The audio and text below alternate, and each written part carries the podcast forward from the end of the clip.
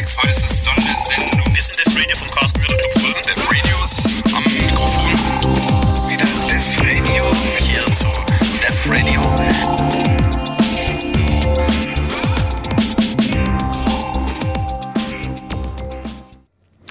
Ja, herzlich willkommen zu Def Radio.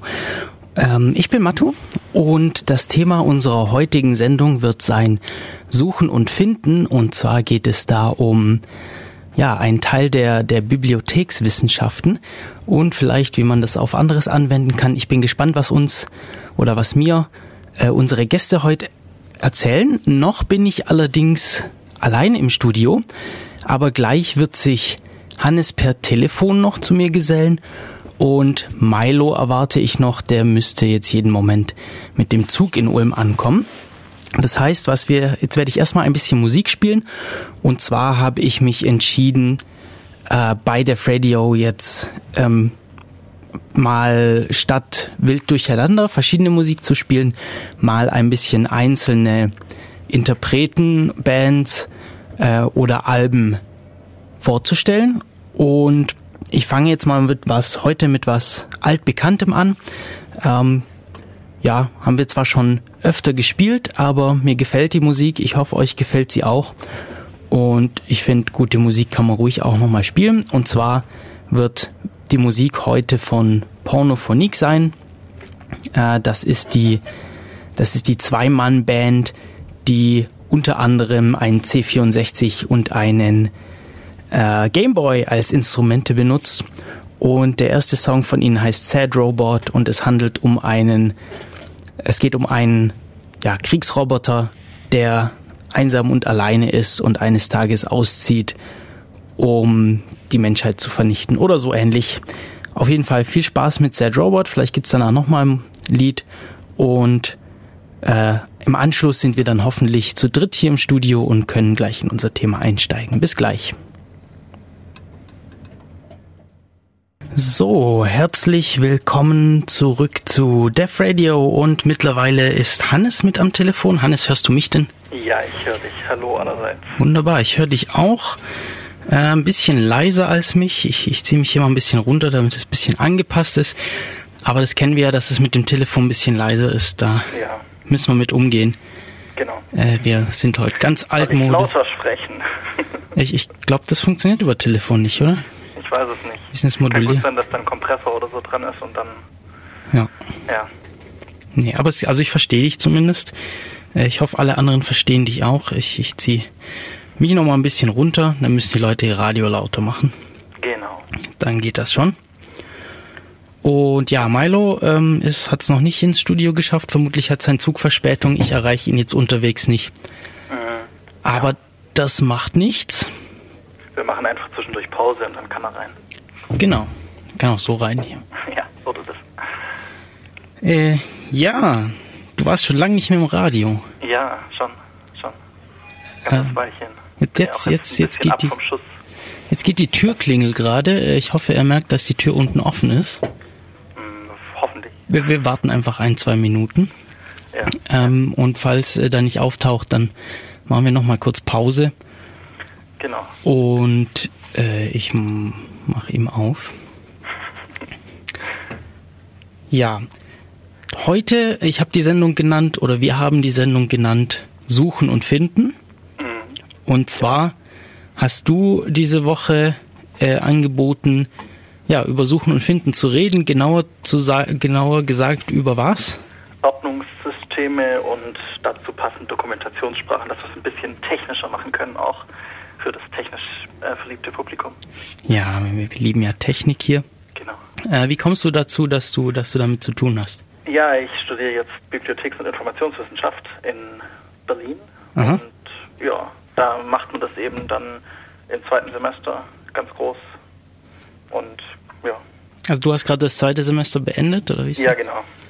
Okay. Und das ist halt jetzt die äh, eine der wichtigen Grundpfeiler eigentlich in Bibliotheken und in anderen Informationseinrichtungen, weil da hat man ja riesige Mengen an Daten und Informationen und die möchte man irgendwie sortieren und wiederfindbar machen, weil alles, was mit Ordnungssystemen überhaupt zu tun hat, geht ja nicht darum, dass ich es irgendwo schön im Regal stelle, sondern dass ich weiß, wo es auch steht. Mhm. Also sonst kann ich es einfach in eine Kiste schmeißen und dann suche ich die irgendwann mal wieder durch, wenn ich dann was suche. Also das, ich will ja, dass ich möglichst ähm, direkt drauf zugreifen kann, also mit möglichst wenig Suchaufwand.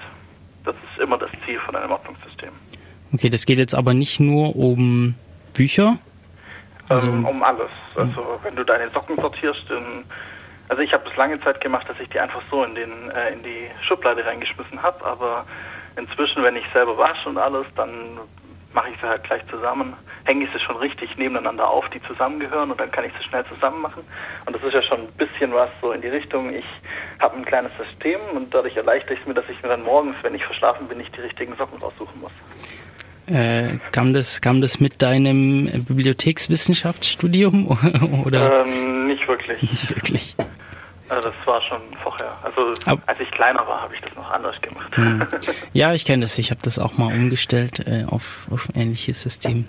Ich kenne auch Leute, die ähm, ihren Kleiderschrank ganz krass sortieren und dann irgendwie nach Farben, Jahreszeiten und Größen alles bunt gemischt sortiert haben, so dass sie also dass sie eigentlich dann alles, was zusammenpasst, möglichst genau immer nebeneinander haben. Da würde mir, glaube ich, die Disziplin für fehlen. Ja, mir auch. Also ich habe ich hab meistens irgendwie lange Sachen in der einen Ecke und kurze in der anderen. Und Farben sieht man ja. Na gut, ich habe auch nicht so viel. Also, Okay, jetzt gehe ich aber doch noch mal an die Tür ja, und ähm, ich spiele noch mal ein Lied so lange. genau. Das ist jetzt eine kleine Einstimmung schon da gewesen. Genau, kleine Einstimmung. Dann, dann sind wir gleich eigentlich nach dem Lied wieder da. Ähm, das da sein müsste, Take Me to the Bonus Level because I need an extra life. Weil ich entschieden habe, heute äh, mal wieder Pornophonie ganz durchzuspielen. Ja, Äh, gut. etwas älteres Album. Sie haben leider bisher noch kein neues Album Ja, rausgebracht. ich auch schade. ähm, sie spielen aber noch Musik. Also sie hatten Ja. letztes Jahr irgendwie Konzerte. Ähm, vielleicht müssen wir sie mal ein bisschen nerven, dass sie noch ein bisschen. Das ist nämlich echt eigentlich coole Musik. Sie haben leider bisher nur ein Album, das wir seit Jahren hier schon spielen. Mhm. Und den Procacci Remix. Procacci Remix. Wenn wir nachher nochmal reinhauen. Aber jetzt machen wir erstmal hier. Take me to the bonus level because I need an extra life. Und ich gehe zur Tür und bin gleich wieder da. Bis gleich. So, und da sind wir wieder zurück auf Radio Free FM mit Def Radio. Ähm, Hannes ist immer noch da, glaube ich. Mhm. Sehr schön, ich höre ihn auch. Ähm, Milo ist jetzt mittlerweile da. Hallo. Hallo Milo. Hi, du hörst auch den Hannes. Ja, ich höre ihn auch. Und Hallo. sehr schön. Ähm, ja, wir müssen hier ein bisschen mit dem Ton schauen. Äh, Das Telefon ist immer ein bisschen leiser als die Mikros hier im Studio.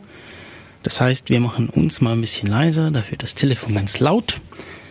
Und Hoffentlich. ja, und, und hoffen, dass die Zuhörer uns auch alle verstehen. Ansonsten könnt ihr uns zum Beispiel im Chat Bescheid sagen, falls es nicht funktioniert. Wir haben nämlich immer noch unseren altbekannten IRC-Channel auf dem IRC-Server des Bürgernetzes Ulms. Des Bürgernetzes Ulm, wie, wie sagt man? Naja, des Bürgernetzes und zwar ähm, ist das der Server irc.in-ulm.de und da sind wir im Channel Raute Def Radio. Also falls was nicht passt, dann meldet euch doch einfach oder falls, falls ihr sonst irgendwas uns mitteilen wollt. Genau, Und- ich habe da vorher auch schon was reingeschrieben zum Anstimmen.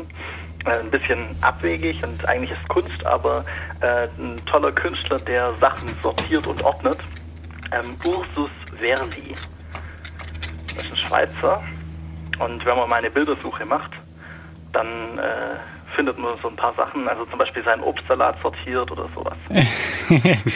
Ja, das, äh, Also ich kenne das auch und äh, das ist total klasse. Das muss man sich mal angucken. Ja, also ich habe ich hab ein kleines Büchle von dem, die gibt's in als großen Bildband und dann als so 10 mal 7 Zentimeter oder sowas. Und das ist ganz nett, so zwischendurch mal. Oder auch ähm, Van Gogh aufgeräumt und so. ja, ja, auch Picasso aufgeräumt. genau. Aber witzig, da gibt's nämlich ein ganz großes im Freibad, ähm, wo Handtücher und, Regen Mhm. und, und Sonnenschirme nach Farben Genau. geordnet sind und danach die Leute nach Badeklamotten und die Schwimmflügel. Ja, genau, genau. Witzig. Auch auch ähm, halt so das typische Parkplatz aufgeräumt und nach Farben halt auch sortiert, auch nach werten. Also äh, Hm. das Gelb ist ein bisschen heller, dann kommt es nach links und so. Also das ist halt Aufräumen bis zum Extrem. Wie, Genau. wie weit kann man ordnen? Und vor allem, äh, was ich halt interessant finde, ist, dass er nach Dingen ordnet, die nicht unbedingt das sind, nach denen man eigentlich jetzt ordnen würde. Also er ist ja eher Künstler und deswegen ordnet er nach, nach Farbe oder nach, nach irgendwie anderen Gesichtspunkten und vielleicht nicht unbedingt so, wie man jetzt, wenn man sagen möchte, ich möchte jetzt das Auto wiederfinden, wie ich es dann ordnen würde. Mhm. Ja, ähm, es geht um Ordnung hier. Nochmal kurz, äh, Hannes, du studierst äh, Bibliotheks- und Literaturwissenschaften? Informationswissenschaft. Oh, Inf Inf Informationswissenschaften? Äh, ein äh, ohne EN. Das ist einfach. Oh, Wissenschaft, okay. ja. Äh, und Milo, du hast auch was damit zu tun? Ja, ich habe Bibliotheksreferendariat gemacht. Mhm. Das ist so die, die ältere, der ältere Weg. Der ältere Weg. Ja, äh, historisch gesehen ähm, gibt es Bibliothekar als Ausbildung jetzt nicht so lange oder ist nicht unbedingt so populär gewesen, sondern du hast irgendwas studiert bis zu einem mindestens Diplom, manche auch dann Doktortitel und dann machst du noch ein, Aus, äh, ein Referendariat und kommst dann so rein. Also du studierst was anderes und kommst dann in die Bibliothek. Okay. Und ich studiere direkt Bibliotheks- und Informationswissenschaft. Und da sind diese Ordnungssysteme, oder wie? Du hast gemeint, du hast da neulich jetzt hier eine Prüfung drüber gehabt? Ja, genau. Also es ist halt eine, eine grundlegende Idee, dass man ja irgendwie ein, das nicht einfach so reinschmeißt und jeder hat eine andere Idee, wie man es ordnen könnte, sondern man legt sich auf eins fest und das hat dann gewisse Vorteile für die, hoffentlich die richtigen Vorteile für die Nutzer, Nutzungsgruppe. Also wenn jetzt die Wissenschaftler suchen, dann sollten die ja auch ihre Sachen finden und dann sucht halt jeder Fachbereich ein bisschen anders, dann muss man das anpassen oder auch nichts und ja. Aber es gibt da durchaus äh, Unterschiede, was, je nachdem, was man erreichen möchte oder wo, wer das macht. Ja, es geht immer darum, wiederzufinden. Und nach Möglichkeit sollte es so geordnet sein, dass, dass der, der es sucht, das wiederfindet und nicht, dass es besonders gut ist für den, der es ordnet. Mhm. Also, äh, wenn du jetzt für dich daheim deine Sachen ordnest und irgendwie deine Belege ordnest oder sowas, dann kannst du ja machen, was du willst. Aber wenn du jetzt für 5000 äh, Wissenschaftler irgendwie deine Bibliothek äh, einrichten willst und sortieren willst, dann soll es halt irgendwie für die alle zusammen funktionieren. Ähm, kur kurze Frage vorweg noch. Ähm, wie, wie ist das mit aktuellen so Systemen aus eurer Sicht? Ist das alles sinnvoll oder wird da viel äh, Ineffizientes getrieben zurzeit? Ähm, Im Internet oder, oder in Bibliotheken oder weiß nicht, ja, es, es gibt gerade in die? Richtung viele Leute, die, die schon in die Richtung gehen und sagen, wenn wir Volltextindexierung machen können, also wir haben eine PDF und wir können den ganzen Text mit dem Computer einlesen und linguistisch drüber gehen, dann brauchen wir ja fast nichts mehr sortieren, weil wir haben ja eigentlich schon alle Informationen. Also, oder was Google jetzt macht, die gehen ja auch über eine Website und durchsuchen die. Mhm. Und dann bräuchte man ja nicht mehr unbedingt die ausgebildeten Leute, die in ihrem Büro hocken und dann Schlagworte vergeben. Und das ist stimmt teilweise, aber teilweise auch nicht. Also auf jeden Fall macht es für viele Leute einfacher, wenn man wenn man jetzt äh, große Datenmengen einfach automatisch indexieren kann. Das auf jeden Fall. Mhm. Ja, man muss da vielleicht nochmal überlegen, weshalb wird man überhaupt geordnet? Man ordnet eigentlich nur aus dem Grund, dass man es einfacher wiederfindet. Ja.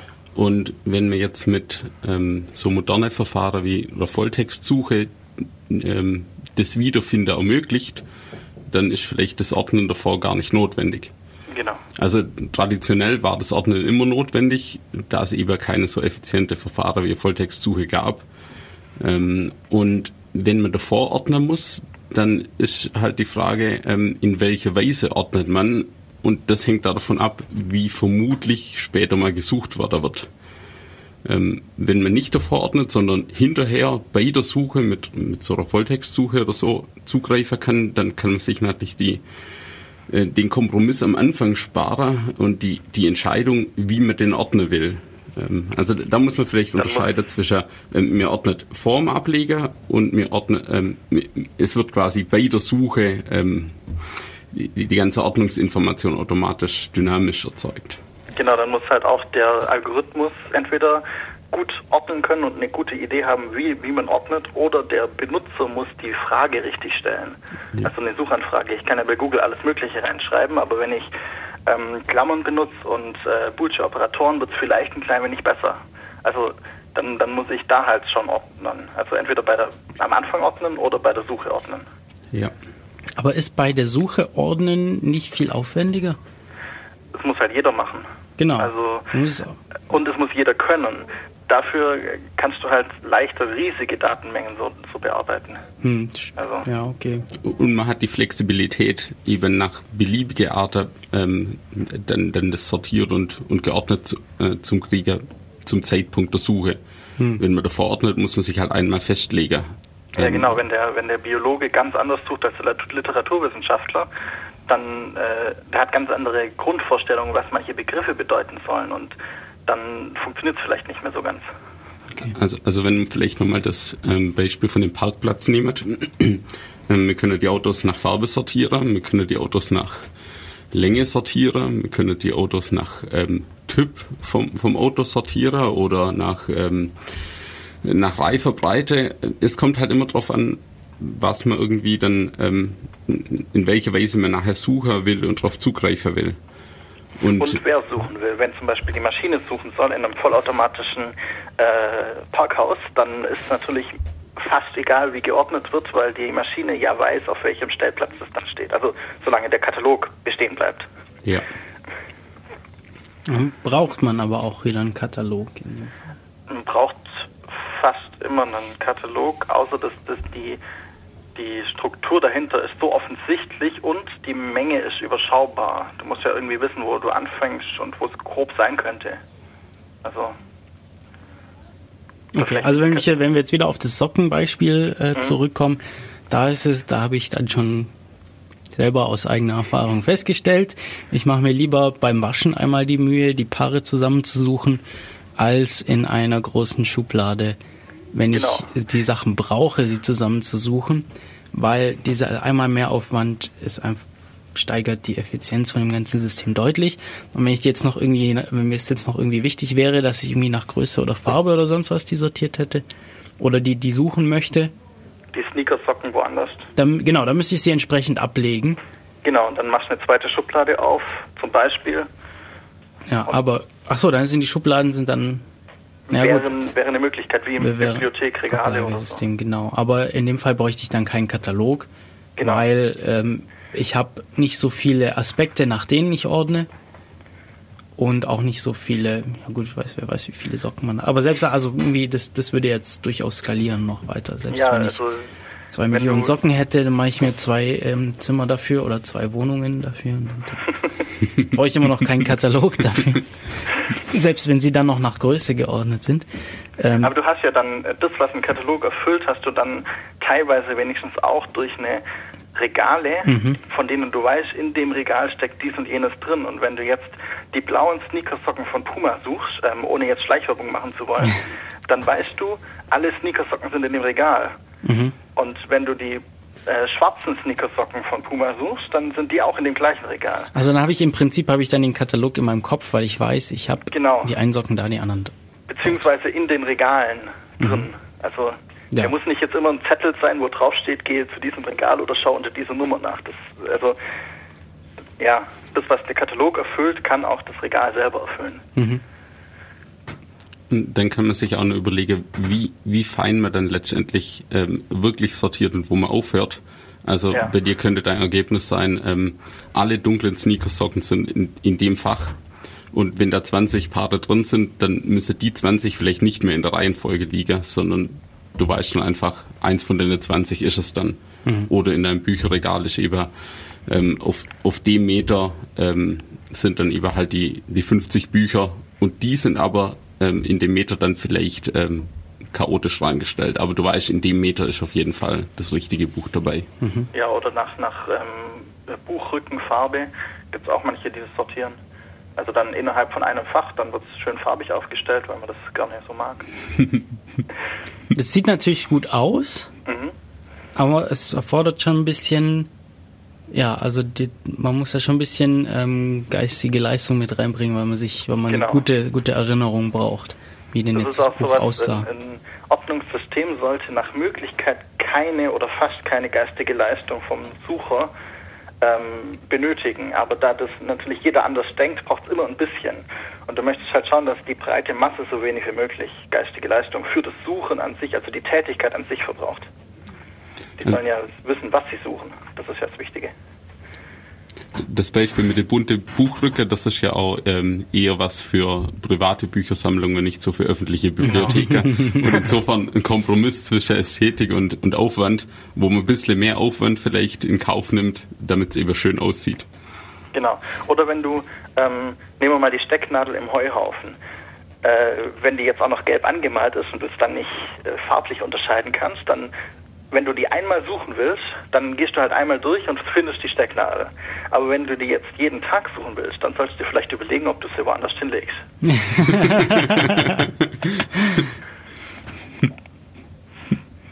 ja, also wir haben, wir haben schon mal so grob jeder, jeder tut es irgendwie und äh, wir machen das, damit wir überhaupt es wiederfinden und möglichst schnell und möglichst vieles finden, von dem wir vielleicht gar nicht wussten, dass es da ist. Also gerade in Bibliotheken. Irgendjemand hat es reingepackt und wir sollen es jetzt finden können. Mhm.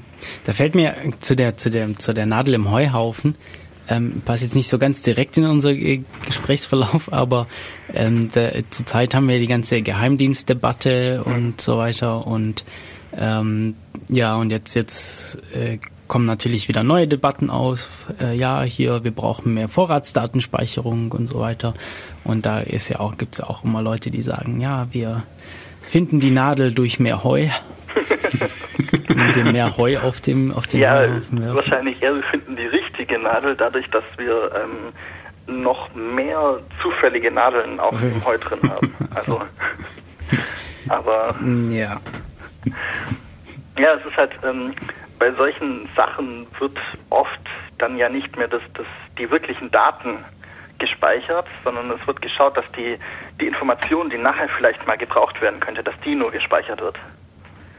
Und dann wird dadurch automatisch die Menge äh, verkleinert. Also wir nehmen alle Heuhaufen mit Stecknadeln drin der Welt, schmeißen die zusammen und dann sortieren wir, beziehungsweise wir sortieren alle Stecknadeln aus und schmeißen alle Stecknadeln zusammen und speichern das ab. Hm. Und dann sucht man die richtige Stecknadel. Ja, aber ich, ich vermute, dass es bei denen nicht ganz so funktioniert. Ja, die werden sich schon nicht drauf, äh, also die werden schon nicht dahin gehen und sagen, wir speichern jetzt für ähm, ein Megabyte Daten 5 Terabyte ab. Ja, das, ja okay, das hoffentlich nicht. Ja. Das hoffentlich nicht. Naja, ist, ist mir nur dazu aufgefallen, äh, eingefallen. Ja. Und ich würde mal sagen, äh, wenn wir jetzt noch dabei sind, wieso wir das machen, ähm, gibt es was Gutes, das äh, so ein bisschen das einordnet. Das sind die sogenannten Paris Principles. Also die Pariser Prinzipien von, äh, ich weiß gerade gar nicht, 69 oder irgendwie sowas. Ähm, ich muss gerade kurz schauen, wo ich die jetzt aufgeschrieben habe. Habe ich natürlich hier nicht.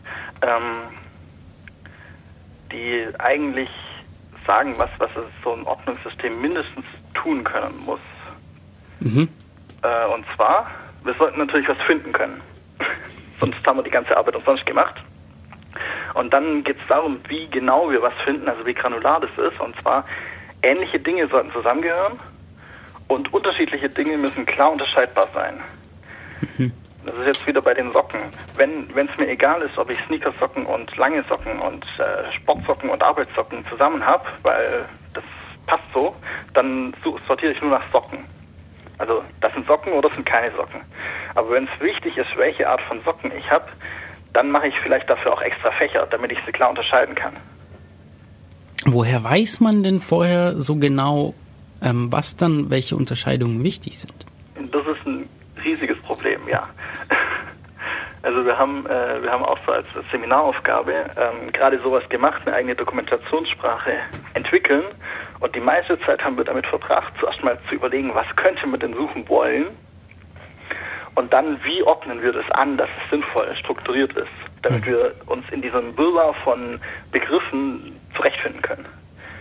Also wir müssen halt immer überlegen, was brauche ich, wenn ich jetzt mein ein Geschäft inventarisieren will, wie genau muss ich da gehen? Da muss ich vermutlich auf jede einzelne Art von Produkt gehen können.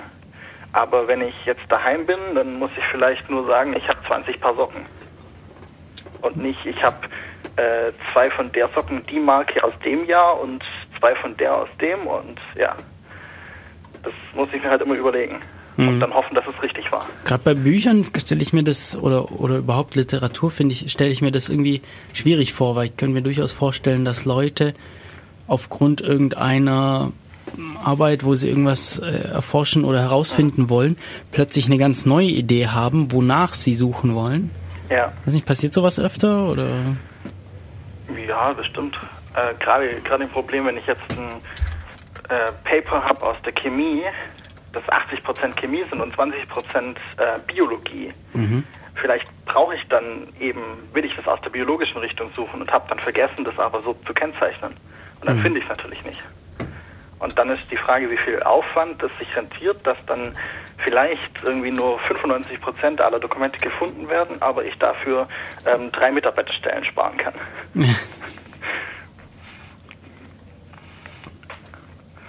Ja, ähm, muss ich mal kurz wieder zu meiner Liste zurück. Wir können auch äh, noch mal kurz eine Pause machen, wenn ihr wollt. Können wir auch, ja. Äh, je nachdem, wie, was, was glaubt ihr, ähm, wie, viel, wie viel Zeit werden wir denn ausnutzen überhaupt heute? Gute Frage. Wir Okay. können beliebig tief gehen. Okay, ähm, vielleicht machen wir noch mal eine ganz kurze Pause, Ja. nachdem das äh, am Anfang Ja, noch ein bisschen äh, chaotisch war. Ähm, ich habe hier noch den Procacci Remix herausgesucht, den du angesprochen hattest. Welches Lied wolltest du da? Da gibt's die Lemmings in Love, Space Invaders, Sad Äh. Robot und I Want to Be a Machine, weißt du noch? Space Invaders, außer du hast den vorher schon gespielt. Nee, Space Invaders war noch nicht dran. Okay, dann Okay, äh, dann schauen wir mal, ob ich den hier auch drauf bekomme. Mal Hey, testen hier. Musikwunsch.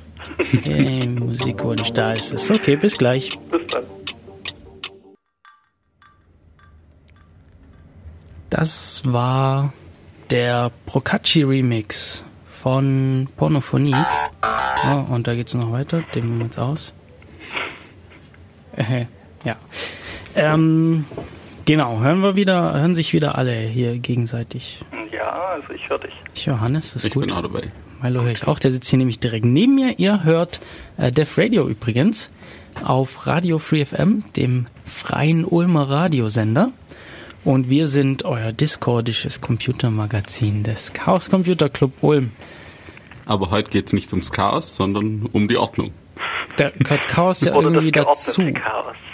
Genau. Oder das Wir geordnete haben, jetzt, Chaos. wir haben Ja. ja schon gelernt am Anfang durch die Bilder von Ursus Verli oder die Kunstwerke von Ursus Verli, ähm, dass man eigentlich ganz witziges Chaos oder dass man witzige Ergebnisse erreichen kann, wenn man manche chaotische Sachen einfach mal ordnet und so eben eine andere Sicht darauf ermöglicht. Genau. So. Und darum geht's ja eigentlich auch. Und wir haben schon ganz viel darüber gesprochen, warum wir ordnen wollen, was eigentlich das Ziel des Ordnens ist. Ähm, schon so, sind schon so ein bisschen drauf eingegangen, wie wir das machen können. Aber ähm, in, insbesondere Hannes betrachtet es ja jetzt äh, wissenschaftlich im Studium. Und was macht man, was kommt denn da in so einer Prüfung und in so einem Fach noch weiter dran? Was, worauf geht man denn da sonst noch so ein? Ja, es gibt zuerst mal eine formale Unterscheidung, die heutzutage noch gemacht wird, vielleicht nicht mehr so lange, das kommt drauf an, wer es wer es sagt, aber es gibt so die Inhaltsbeschreibung und die formale Beschreibung. Also formale Beschreibungen sind Dinge wie ähm, Name eines Dinges, ähm, wer es gemacht hat, wie groß es ist, ähm, wie viele Seiten ein Buch hat. Und Inhaltsbeschreibung ist, worum es geht, ähm, ob das deine Lieblingssocken sind oder sonst irgendwas. Oder wel- welche tollen Erinnerungen du mit diesen Socken hattest. Also solche Dinge. Und das wird unterschieden und äh, noch eine Weile lang auf jeden Fall wird es noch unterschieden bleiben, vor allem weil für eine Inhaltserschließung ein gewisses, eine Fachkenntnis von dem, von dem Bereich da sein sollte. Also ich kann, ich persönlich kann jetzt nichts über Chemiebücher sinnvoll sagen. Ich kann jetzt nicht sagen, das geht jetzt um dies und jenes oder so. Und eine, eine formale Schließung kann jeder, der ein paar Regeln gelernt hat. Wie, wie läuft das denn dann in, in so zum Beispiel unserer Uni-Bibliothek ab? Wie, wie, wie machen die das denn dann? Suchen, holen die sich oder haben die Leute dabei Es gibt normalerweise Fachreferenten, die Mhm. für ein Fach zuständig sind und dann die Inhaltserschließung für dieses Fach machen. Nach Möglichkeit eben das, was Sie vielleicht vorher schon mal studiert haben, wenn Sie so wie Milo dann ein Referendariat gemacht haben oder was Sie als Zweitfach studiert haben oder eine Firma, in der Sie in die Richtung schon mal gearbeitet haben früher oder irgendwie sowas. Mhm. Sollte eine gewisse Fachkenntnis haben. Und Formalerschließungen sind halt das, was ich jetzt zum Beispiel, jetzt, wenn ich jetzt nach dem Bachelor aufhöre, dann machen würde, ähm, eventuell. Oder was vielleicht auch ein Ausbildungsberufler machen würde, je nachdem, wie groß die Bibliothek ist und sowas. Da geht es wirklich nur darum, ich schaue mir zum Beispiel bei einem Buch die Haupttitelseite an, wie das so schön heißt, und dann schreibe ich da Sachen in irgendwelche Eingabemasken in meinem Computerprogramm, drücke auf äh, Absenden und dann ist das fertig. Hm. Dann dann gibt es aber gerade bei so großen Bibliotheken, die aus vielen Fachbereichen äh, Literatur zusammensammeln, bestimmt ganz schönes Bedürfnis an Manpower. Oder? Ja, vor allem, äh, es, also es gibt dann halt für, für Fachgruppen eben die, die Leute, die dann das inhaltlich irgendwie erschließen können müssen. Dann gibt es die Leute, die äh, Format erschließen können müssen. Dann gibt es natürlich die, die aufstellen und einsortieren und Ausga äh, die Ausleihe und sowas machen und äh, Etikettieren von Büchern, Bücher überarbeiten, neu binden, was auch immer. Da gibt es alles Mögliche. Ja. Ah, wenn man die aber neu bindet, dann geht meine ganze Farbsortierung vielleicht kaputt. Ja, genau. Das muss man dann auch beachten, wenn man nach Farbe sortiert. D deshalb wird selten nach Farbe sortiert. Ja. Weil ähm, es kann ja auch sein, wenn ich, wenn ich jetzt ein Buch habe, das ist ganz toll und ganz populär und da gibt es 20 Ausgaben in 15 verschiedenen Farben, dann sollten die trotzdem nebeneinander stehen, weil es ist ja eigentlich das gleiche Buch. Und dann wäre das halt ein bisschen blöd, wenn es dann in unterschiedlichen Ecken der Bibliothek stehen würde, nur weil das eine blau und das andere rot ist. Wäre vielleicht ein äh, bisschen doof. Ja, wie außer vielleicht eben in meinem Bücherregal daheim. Genau, da, da sieht das gut aus. Da hast du vermutlich aber auch nur eine Version des Buches. Das ist selten zwei oder drei Versionen des gleichen Buches. Außer es ist sehr viel Neues reingepackt worden. Ja. Oder ich habe vielleicht noch einmal irgendwie Englisch, einmal Deutsch oder andere Sprachen. Genau, genau. Und äh, ich würde sagen, wir machen ein bisschen was zur Formalerschließung, Ja. was da so alles drin steht, weil ein, ein paar Sachen, gerade wenn man in der Bibliothek sucht, sind die doch ganz nützlich, wenn man mal den OPAC benutzt, den Online äh, Public Access Catalog. Also das ist die, die Bibliothekssuche im Internet. Ich gehe auf meine Lieblingsbibliothekswebseite und dann gebe ich da ins Suchfeld irgendwas ein. Und dann kommt oft, nicht immer, aber oft die Anzeige der Ergebnisse in einem gewissen Schema zurück. Und das ist das sogenannte ISBD-Schema. Das ist ganz nützlich, das sollten wir vielleicht mal wenigstens verstehen, was da steht. Man muss nicht wissen, was es ist, aber das das, heißt International Standard for Bibliographic Descriptions. Und es sagt einfach nur aus, welche Informationen über das Buch wo stehen, mit was für Trennzeichen. Ähm, früher mal, damit es auf die Karte im Kartenkatalog geschrieben werden kann, aber jetzt halt auch, damit es auf der Website in den Ergebnislisten im OPAC auftaucht. Ist es dann immer noch dasselbe wie mit den, den Karten oder wurde ja, das da hat erweitert? sich so gut wie nichts verändert. Okay. Also? Also, m- m- es, wird immer mal wieder überarbeitet, aber ja. Ja, also es geht darum, eine kurze Beschreibung von, von dem Buch äh, zum Ersteller, also von, von de facto zu dem Buch, Autor, Titel und so weiter, Erscheinungsjahr. Und das ohne, dass man eine ta- tabellarische Ansicht braucht, wo dran steht Autor Doppelpunkt und dann der Name, Genau. weil, das halt viel Platz wegnimmt. Also geht es darum, das Ganze kurz und kompakt zu machen und dafür gibt es eben bestimmte Anordnung der Elemente. Ja, genau. Und eigentlich die wichtigsten, würde ich mal sagen, sind natürlich am Anfang.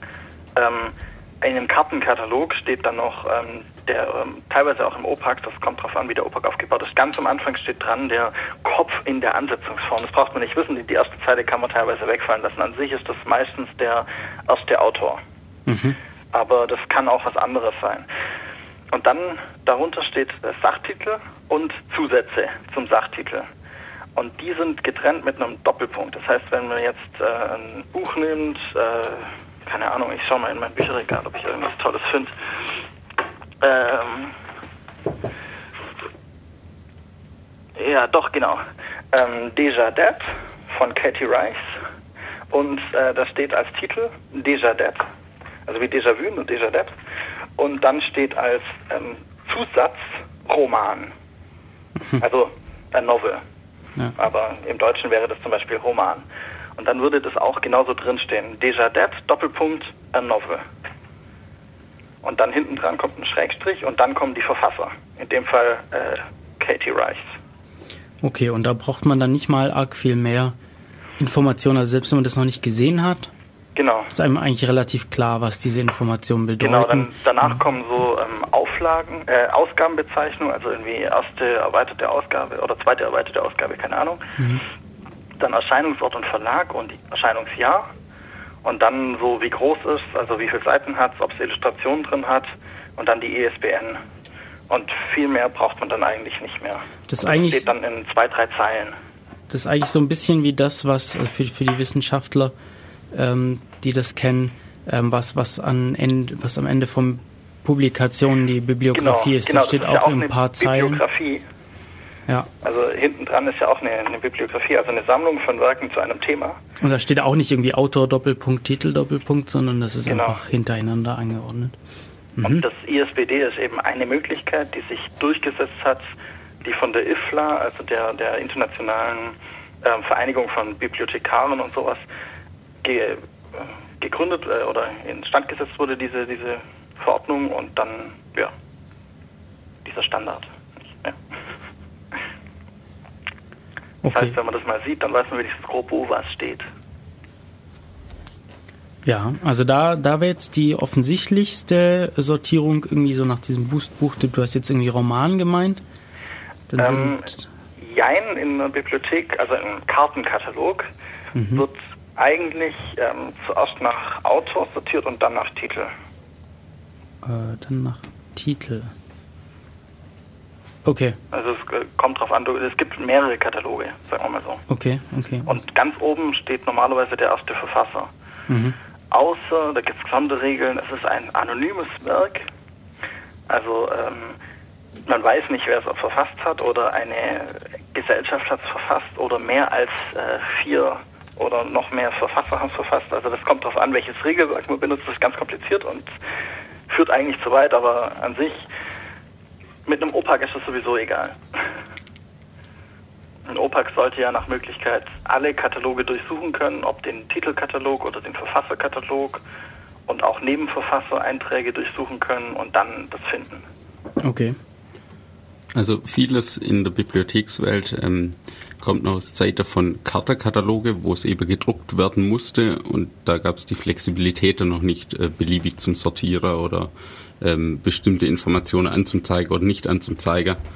Genau. Ähm, und deshalb ist da immer so ein bisschen ähm, beim Verständnis wichtig, sich zum vergegenwärtigen, dass ähm, manches eben aus der Welt von gedruckte Kartenkataloge kommt, wo man sich genau festlegen musste, wie man es denn anordnet, wie man es sortiert. Hat es denn jetzt immer noch Vorteile Ähm, oder Nachteile? gibt die halt noch.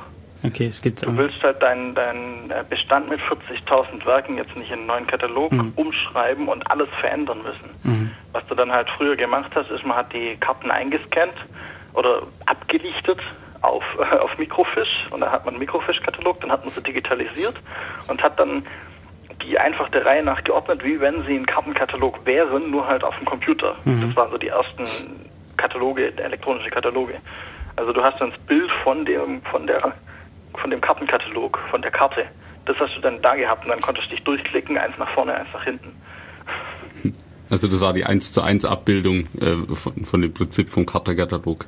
Genau. Natürlich sind seither ähm, geht es immer weiter in, in die digitale Welt, äh, wo man eben beliebig sortieren kann, ähm, wo man die Informationen, die angezeigt werden, ähm, solid verändern kann, also die Auswahl und ähm, so, das ist halt so ein, so ein schrittweiser Prozess, der immer mehr in, in Richtung von der Welt, die, die wir jetzt hier im Digitale gewohnt sind, ähm, sich wandelt, aber halt auch noch nicht vollständig vollzogen ist.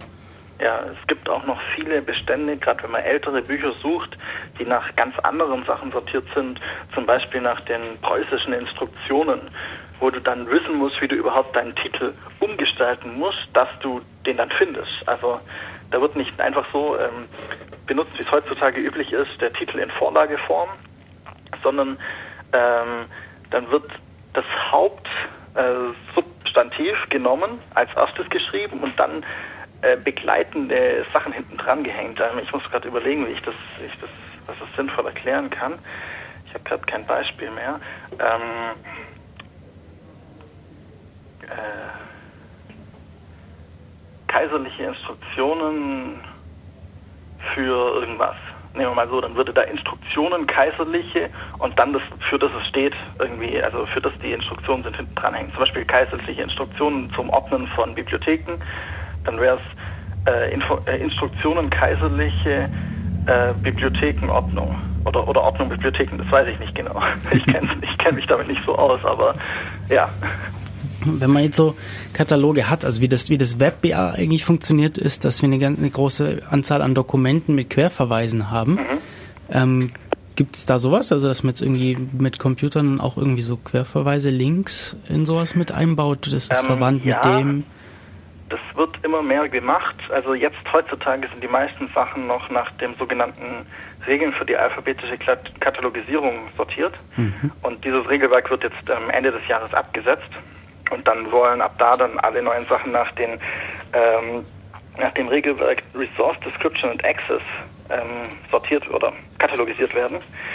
Und das basiert auf einer anderen Idee. Da geht es nicht mehr so direkt um die ähm, um das einzelne Buch oder die der, also die die einzelne Aus, ähm, äh, Ausgestaltung eines Werkes, sondern da wird dann auch darauf geachtet, das gehört zu diesem Werk, also diesem geistigen Schöpfungswerk. Und da gehören auch noch die anderen Sachen dazu und auch alle äh, anderen Übersetzungen und solche Dinge. Das wurde bei Rack auch gemacht, aber nicht so ähm, grundlegend von der Idee her. Also da geht es schon in die Richtung. Okay.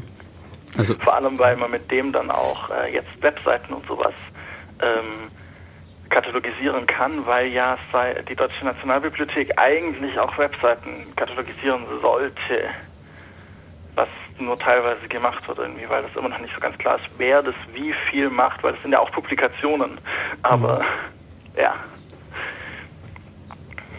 Ist auch, das ist ja auch, ja, es ändert sich halt auch schneller als Bücher. Ja. Ja, dafür gibt es dann extra eine eigene ähm, Form, die, also es wird für Webseiten das gleiche genommen wie für so Gerichtssammlungen. Ja, kennt man vielleicht Gesetzessammlungen. Wenn, äh, wenn ein Gesetz verändert wird, dann schicken die an ihre Abonnenten eine, äh, einen Brief mit ein oder zwei DIN A4 Seiten oder DIN A3 mhm. Seiten oder ganz komische Dinge. Die, die werden dann an die richtige Stelle reingeklemmt ja. und dann ist das wieder äh, aktuell, das Gesetz. Und ja. genauso werden auch Webseiten behandelt dann. Hm. Ja, also Formalerschließung würde ich einfach nur sagen, ähm, die formalen Aspekte, ähm, also was es ist, äh, was für einen Titel es hat, wer es gemacht hat, wie alt es ist, ähm, vielleicht auch wer Vorbesitzer war, solche Dinge ähm, kommen da rein. Mhm. Und Inhaltserschließung geht es eben darum, worum geht es eigentlich, was, was wird da drin erzählt, ähm, wie, wie toll war es, wie, wem gefällt das Lied, keine Ahnung. Also Gibt es da denn für die Inhaltserschließung irgendwie standardisierte Methoden? Ja, ja, da gibt es ganz viele. Ähm, ganz viele Dokumentationssprachen im weitesten Sinne. Da kommen wir auch auf das zweite große Thema so. Und ähm, die organisieren, wie gewisse Themenbereiche beschrieben werden können. Also es gibt dann irgendwie äh, ein, ein Regelwerk oder Vorschläge für Biologie und für Chemie und für Physik und vielleicht gibt es dann einen, der alle diese drei umfasst. Dann gibt es vielleicht was für Mathe und dann gibt es vielleicht was für Informatik und vielleicht gibt es was für Informatik und Mathe oder Informatik und Physik, je nachdem. Das, also da gibt es ganz viele.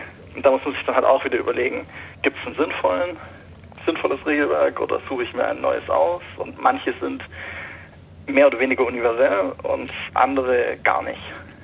Okay, wisst ihr da irgendwie Beispiele, wie, wie dann sowas rangegangen wird? Ja, ich, ich würde jetzt mal ähm, entweder machen kurz eine Pause oder wir gehen gleich weiter. Ich würde gleich weitergehen. Ich würde einen kurzen Satz dazu sagen. Ja. also ich denke, man hört ziemlich gut raus, dass die Formalerschließung recht einfach ist, dass man sich da schnell einig Ja. wird. Äh, Das ist auch das, jeder, der Abschlussarbeit geschrieben hat, ähm, hat hinter Bibliografie drin. Das ist letztendlich sowas, was eine Formalerschließung ist. Da guckt man auf sein Buch drauf, wie heißt das und so weiter. Und bei der Inhaltserschließung, äh, ich denke, das hast du gut, äh, gut beschrieben, wie, wie groß da die Vielfalt ist. Ähm, wo- es eben auch im Bibliothekswesen große Unterschiede gibt. Äh, Das macht die eine Bibliothek so, die andere so, das macht das eine Fach so und das andere Fach so. Ähm, Und da ist auch, wenn zwei unterschiedliche Personen das gleiche Buch ähm, inhaltlich erschließen sollen, kommen da auch viel eher unterschiedliche Ergebnisse raus. Ja, da gibt's ähm, also zum einen gibt's dann natürlich Leute, die in der einen Bibliothek ein anderes System benutzen als woanders. Und auch wenn du das gleiche System benutzt und nur Fachbereiche teilweise in einem System veränderst, dann kommen wieder andere Sachen raus. Und wenn dann die Leute unterschiedlich sind, dann gibt's gibt's die zwei Kriterien für gute ähm, äh, Indexierung. Ähm, die Inter äh, Indexierer äh, Konsistenz und die Intra-Indexierer Konsistenz. Also äh, der eine, ob der Indexierer nach zwei Jahren das gleich einordnet, wie er es jetzt eingeordnet hat, und das andere, ob zwei Indexierer es an die gleiche Stelle einordnen oder nicht. Und die sind halt, die Werte sind nicht so übermäßig berauschend. Also so, ich weiß nicht, ich habe ein paar Zahlen irgendwo gelesen von 60 bis 80 Prozent gleich sein. Ich weiß nicht, ob die noch aktuell sind, aber Zwischen jetzt verschiedenen. zwischen, Äh. zum, also zwischen verschiedenen und zwischen sich selbst. Okay, okay. Also Da das ist dann die, nicht so toll. da ist dann die Frage, wieso macht man das dann überhaupt, die inhaltliche Erschließung? Und Ja. Da ist ein so typisches Beispiel, ist ähm, ein Buch, das über Java ist. Und ähm, da kann man jetzt anhand von der Formalerschließung nicht unbedingt unterscheiden, ob das über die Insel Java ist oder über die Programmiersprache Java. Gerade Und so, vor allem das Buch Java ist auch eine Insel. genau. Man Und weiß es nicht. So, die inhaltliche Erschließung, die würde das eben ganz klar festlegen, indem einmal so ein Inhaltsschlagwort ähm, Java Programmiersprache wäre und das andere Java Insel. Genau. Und das ist halt, ähm, es gibt halt Dinge, die über Formalerschließung nicht abgedeckt werden können, die man aber trotzdem suchen will. Und ähm, wenn man jetzt so das Spektrum gehen will von, von möglichen Dokumentationssprachen, also solchen Regelwerken für Inhaltserschließung, dann könnte man gehen von einem Register, das ist das, was hinten im Buch drin steht, damit ich mich in dem Buch äh, inhaltlich zurechtfinde, was teilweise ausgeklammert wird, über Schlagwortlisten. Also ähm, ich habe einfach 200 Begriffe, die okay sind, die man benutzen kann. Die haben teilweise eine Struktur drin, aber nicht eine übermäßig starke Struktur. Also ich weiß, ähm, ich soll halt eben PC benutzen und nicht Computer oder andersrum, solche Sachen. Dann Thesaurus hätte mehr Struktur und äh, noch andere Verweise, da können wir nachher noch drauf kommen. Ähm, dann gibt es Klassifikationen. Also da sage ich genau, das gehört genau in diese Klasse. Das ist genau eine Socke und nichts anderes. Das ist kein Strumpf oder vielleicht ist es ein Strumpf, aber es ist keine äh, keine ähm, lange, äh, wie nennt man das, Leggings oder keine Ahnung was. Nein, nicht Leggings. Ähm, Feinstrumpfhose, genau. Und äh, dann gibt es da noch Facettenklassifikationen, die kann man auch noch kurz ansprechen. Und dann oben, ganz oben, alles von dem sind Ontologien, aber das ist dann, ja, da kann man beliebige Beziehungen machen zwischen beliebigen Dingen und dann recht kompliziert. Und meistens werden Thesauren oder Klassifikationen benutzt. Vielleicht mal eine Schlagwortliste oder vielleicht mal eine Facettenklassifikation. Das ist jetzt so genau das, was Informationswissenschaft ausmacht. Ähm, wie, wie kann man solche Verfahren und äh, Möglichkeiten anwenden, um das, das Wissen irgendwie zu ordnen? Und der Benutzer, der, der muss das gar nicht alles unbedingt verstehen, ähm, aber der kann anhand von, von den Hilfsmitteln, von den Ontologien und so weiter, ähm, soll er eben das, was er sucht, besser finden können. Genau. Und ein wichtiger, ganz wichtiger Bereich dabei ist, dass die menschliche Sprache sehr ungenau ist. Und deswegen muss man die eingrenzen mit der sogenannten Terminologie, Terminologiekontrolle. Das ist somit eines der wichtigsten Dinge überhaupt. Ähm, ob ich jetzt Stuhl oder Sitzgelegenheit sage oder Socke oder Strumpf, kann das gleiche meinen und muss es nicht. Und je nachdem, wie ich das dann inhaltlich, wie fein ich sein will, muss ich das dann eben unterscheiden oder ich muss es zusammenfassen und muss dann sagen, ich meine dies und jenes. Oder zum Beispiel Bank. Meine ich jetzt die Sitzgelegenheit oder die, das Geldinstitut? Ja, ja. Vielleicht schreibe ich dann Bank in Klammer Geld oder, oder Finanzen oder irgendwie sowas. Aber das muss ich mir einmal überlegen und mich dann auch daran halten. Und du würdest dann eben zum Beispiel äh, eine Sparkasse immer als Bank, äh, Geldinstitut ähm, einordnen.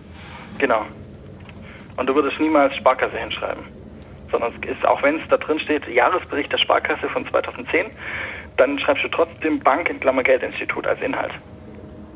Und vielleicht noch Jahresbericht, je nachdem. Aber das wäre vermutlich dann auch schon wieder teilweise ein formaler Aspekt. Da gibt es nicht so hundertprozentig klare Grenzen manchmal. Ja, also ähm, bei Terminologiekontrolle gibt es eben einige Probleme, die auch teilweise nur in der deutschen oder in nordischen Sprachen vorkommen. Also zum einen Synonyme gibt es natürlich an vielen Stellen der Angler oder der Fischer. Ähm, ist nicht vielleicht nicht unbedingt immer das Gleiche, aber für die meisten Leute ist es das Gleiche. Also was schreibe ich jetzt hin? Schreibe ich jetzt, wenn es ein Buch über Angeln ist, schreibe ich dann Angeln hin oder schreibe ich Fischen hin?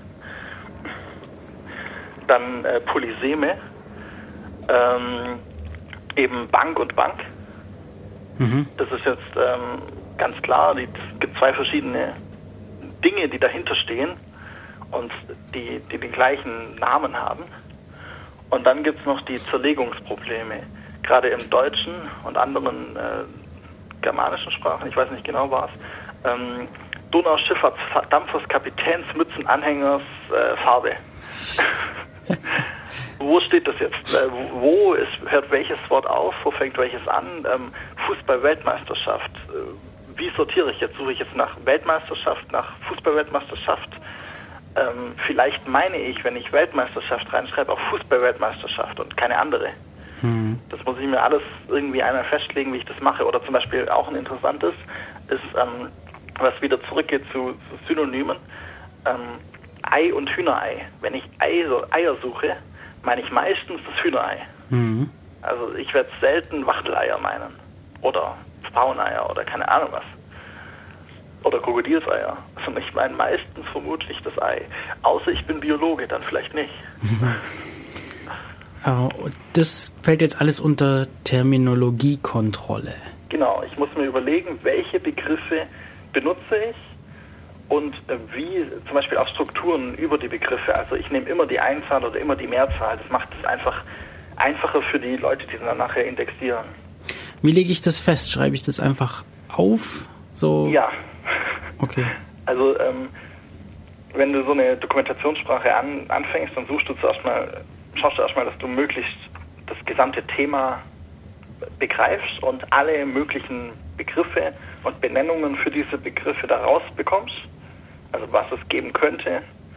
Und dann legst du dich für was fest und das schreibst du dir auf.